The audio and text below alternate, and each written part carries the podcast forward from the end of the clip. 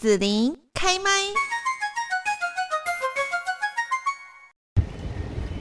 现在呢，紫琳就来到了这一个很神秘的地方。以前呢，常常都经过，然后呢，也不晓得，嗯，这一家大公司到底在做什么。结果呢，我们今天就要来一探究竟喽。我们就要来看看这个会飞的《清明上河图》。今天呢，我们在这边哦，就是来到了这个地方。我们看到哦，好像有古代的样子哦。然后我们面前的这一位帅哥到底是谁呢？跟大家问候一下吧。Hello，大家好，我是 IRI 飞行剧院的哲维。然后今天呢，很开心可以带大家来我们 IRI 飞行剧院在高雄的营运点。那我们这一次呢，推出的是会飞的《清明上河图》，非常的好玩。怎么说呢？因为北宋，呃，整个宋朝三百二十一年的时间呢，它其实是非常一个值得我们去探索的一个朝代。因为呢，它是第一个人口首度破亿的国家，就在宋朝。而且呢，在宋朝，它也是非常的，呃，经济非常发达繁荣的。像那时候的首都汴京，它其实已经超过百万人口了。那个时代的巴黎也才二十四万人口，伦敦也才大概四点五万人口。所以那个时候的北宋其实是在经济方面相当的发达，所以我们这一次推出的会飞的《清明上河图》呢，是以呃就是北宋画家张择端的版本来模拟整个呃让大家可以双脚悬空，然后搭在我们的飞行载具上面，可以就是飞越整个呃汴京去做很厉害的穿越飞行体验。所以呢，我们现在就在这个场域打造了一个汴京大酒楼。那酒楼其实也是宋朝一个非常厉害的一个文化。那我们现在就一起带大家开箱我们的场域。好，那我们请哲维带我们进去喽。好，我们走吧，谢谢。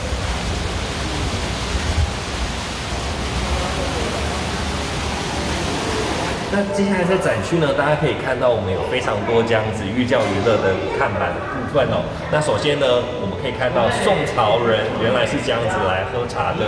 那呃，中国的茶文化呢，除了唐宋就相当的流行。那唐朝那时候是流行了就是煎煮的茶法，但是呢，宋朝就是开始流行这样子的一个点茶的茶法。那那时候跟花艺挂画品相合称为宋代的四艺之一。那呃，我们什么叫做点茶呢？就是煮水呃。不煮茶，在点茶之前呢，先将这个杯子先温热一下，然后再将茶砖磨成粉，就像这样子的步骤，非常的简单。而且呢，宋朝人喝茶是相当的讲究，我们这边呢也有做一些简单的摘要介绍。更酷的是呢，北宋他们喝茶呢还会 battle 一下，一起来斗茶，用这样子的呃 PK 的方式来看谁的茶比较厉害。最后最后，我们现在说咖啡能够拉花，其实在当时候的茶百戏也是可以用在茶汤纹里的形成一个图像的一个民间技艺，非常的厉害。那所以呢，我们现场就有像这样子简单的茶具，让大家可以快速的呃呃回忆一下北宋那个时候的一个茶文化。除了刚刚的茶文化之外呢，我们这一次也有古服的一个体验区。那在古服前面呢，其实我们也有简单的介绍，原来宋朝是这样子穿搭。那这边会告诉大家，呃，标准女生时尚的一个穿搭是抹胸加被子的部分。那另外呢，我们这边也有提到，我们怎么去判别，就是那时候在北宋当官的人，他的职等呢，我们可以透过官服的颜色，比如说红色、紫色这样不一样的颜色来看这个人的一个官等的职位。那另外呢，最受民众喜欢的就是我们的古服体验区，像在这边，不管是大人或小朋友，男生女生都有一些服装可以在这边供大家来体验。那不知道可不可以邀请子琳一起来体验我们的古服呢？哇，这样子，宋朝的服装还是会帮大家介绍一下吧。宋朝的。衣服有什么样的特色？我们刚刚有提到，就是不管男生或女生哦，宋朝呢，我们可以看到这个呃，可能身上穿的这个外衣呢，它叫被子。那被子呢，就有点像是现在的简单的外套或者是风衣这样子的概念。那它不只是女生可以穿，男生也可以穿哦，是非常时尚。不管是呃皇宫里面的人，或者是在一般街道的人，呃平民百姓也都可以穿。那另外呢，就是呃女生的部分有一个抹胸的部分。那这个呢是第一次呃在中国。史上女性的，就是呃，就是内衣可以做外穿这样子的方式。内衣外穿。对对对，所以它呢非常的酷，那搭配这样子整体。那在宋朝的话呢，整个图腾会比较偏呃典雅一点的，就是像这样子比较简单的图腾。那我们这边现场呢，其实也可以看到，不只是呃女生大人可以穿，那另外呢，我们也有提供就是男生也可以穿的，像刚刚提到的男生也有被子这样子的一个穿着。另外像是女生女小童的部分呢，也有简单的，就是里面也可以穿抹胸，然后加外面的一个外衣这样子。那这个呢，就是我们刚刚提到的，就是官服的部分。对，那这个呢，就是呃呃《梦华录》里面很有名的，就是那个官家，就是男主角，他那时候就当五品官，所以就换上了这一身这一身的红衣。所以我们可以看到这边也有提供这样子的一个。那另外呢，男生小朋友也有这样子的一个呃外衣可以来做选择，所以欢迎大家一起来体验古服哦。在这边呢，就要请哲伟也跟大家来介绍一下。我们在体验了会飞的《清明上河图》之后，大家可能会很想把这样子的感觉或者是一种感动哈带回家。那是不是呢？有一些很不错的文创商品呢，也可以来介绍给大家。嗯。这边呢，我们有非常受大家欢迎的，就是积木的部分。我们这边积木呢，有那时候的城楼，然后跟就是古人的一个呃造型。那另外呢，我们有针对亲子课程，就是也跟那个小典藏一起来合作。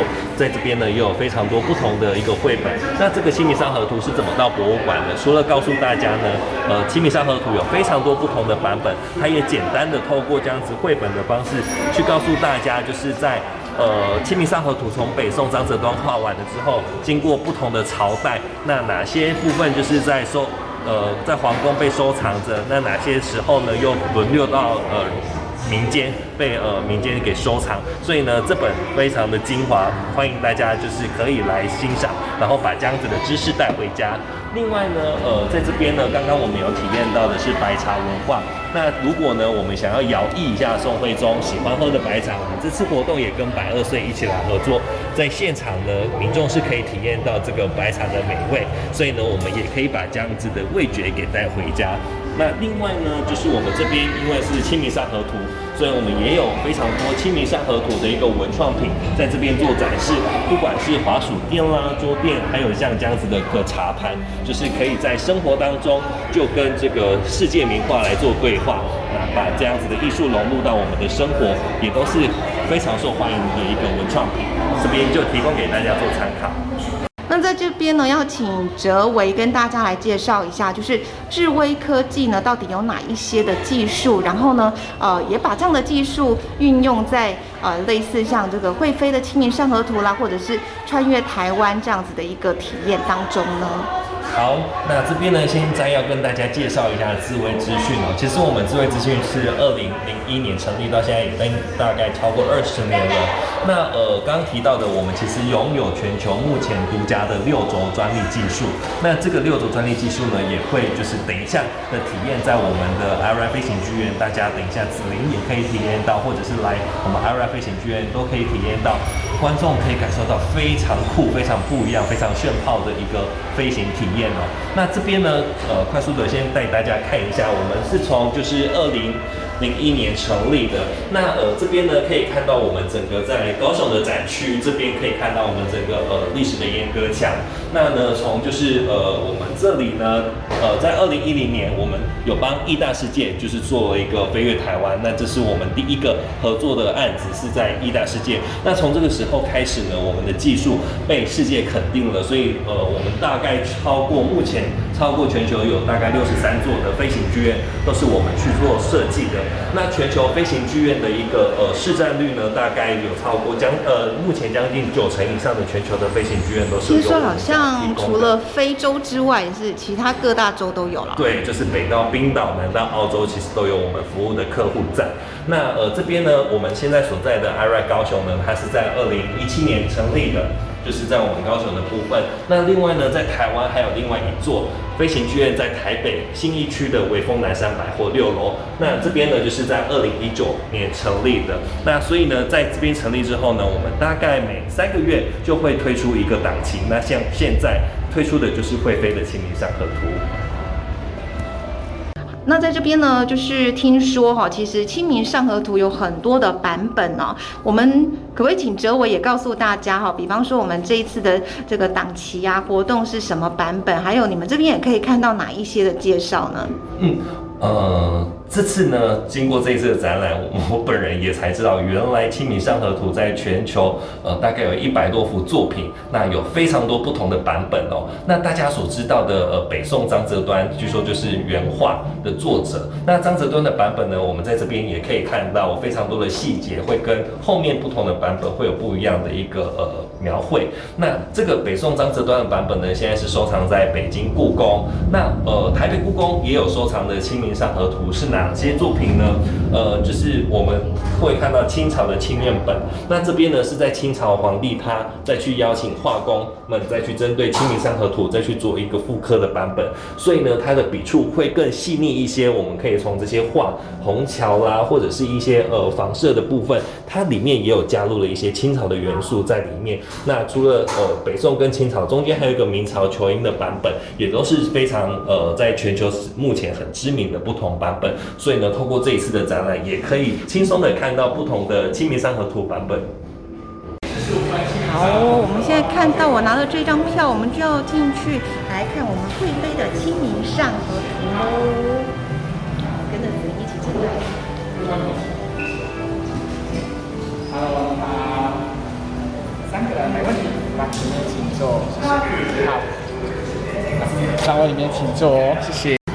那么接下来呢，就是我们进到要看贵妃的《清明上河图》之前哦，就是会有请店小二来帮我们做一下在宋朝呢这边美食的一个介绍哦。宋朝的美食到底有什么样的文化呢？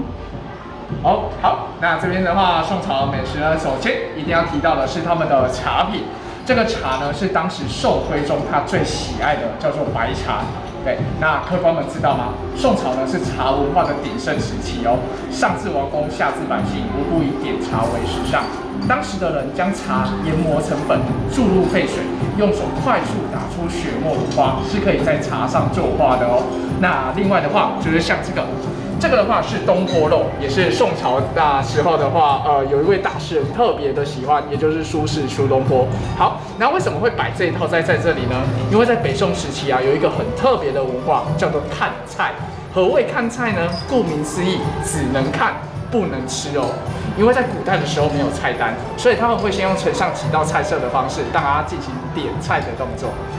好。对，OK，好，那我们这边的话呢，呃，来现场参加的课的，我们还可以体让他们体验一下那一个呃，我们的这一个当时的看菜文化。只不过我们是会让他们用猜的方式，对，我会先透露一下，本店今日准备的是哪呃是什么食物。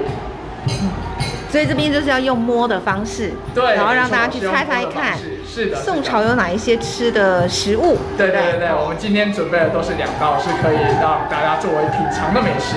两道是不一样的吗？两道是不一样的。哦，好，那另外呢，就是呃，讲到说哈，这个东坡肉了哈，其实就是我这边稍微补充一下下，那宋朝其实他们不喜欢吃猪肉，对。对，当时的人，呃，当时的人呢是比较喜欢吃羊肉，猪肉并不盛行。嗯、那之所以会，呃，这个东坡是会有名起来，是因为当时非常非常有名的一位大诗人，大，呃，大文豪，我们的苏轼苏东坡。嗯、对，那时候他在当官的时候啊，因为他，呃。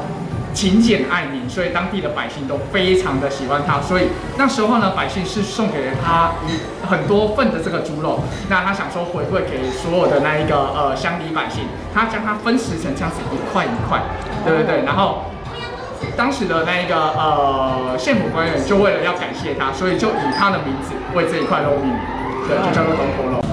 那么，因为一些影像内容授权的关系，还有包括呢，我们也不要让大家破梗了哦。所以呢，在这边我们就要把我们整个采访的素材内容跟大家分享到这里，告一个段落了。最后要提醒我们的听众朋友，就是呢，这么棒的一个会飞的《清明上河图》在，呃高雄的软体科技园区智威资讯科技的总部，还有呢，在台北的微风哦，两个地方都有活动的档期。如果说，呢呃，想要来享受一下、体验一下呢，怎么样在《清明上河图》当中哦，就是享受那样的一个飞而且沉浸式的快感哦，呃，就要赶快把握机会喽。今天呢，我们采访到了智威资讯科技的哲维，还有呢，我们的店小二，另外还有就是默默协助的梦萍。那么今天就要谢谢三位的协助，让子琳可以顺利的完成 iRide 飞行剧院会飞的《清明上河图》的采访喽。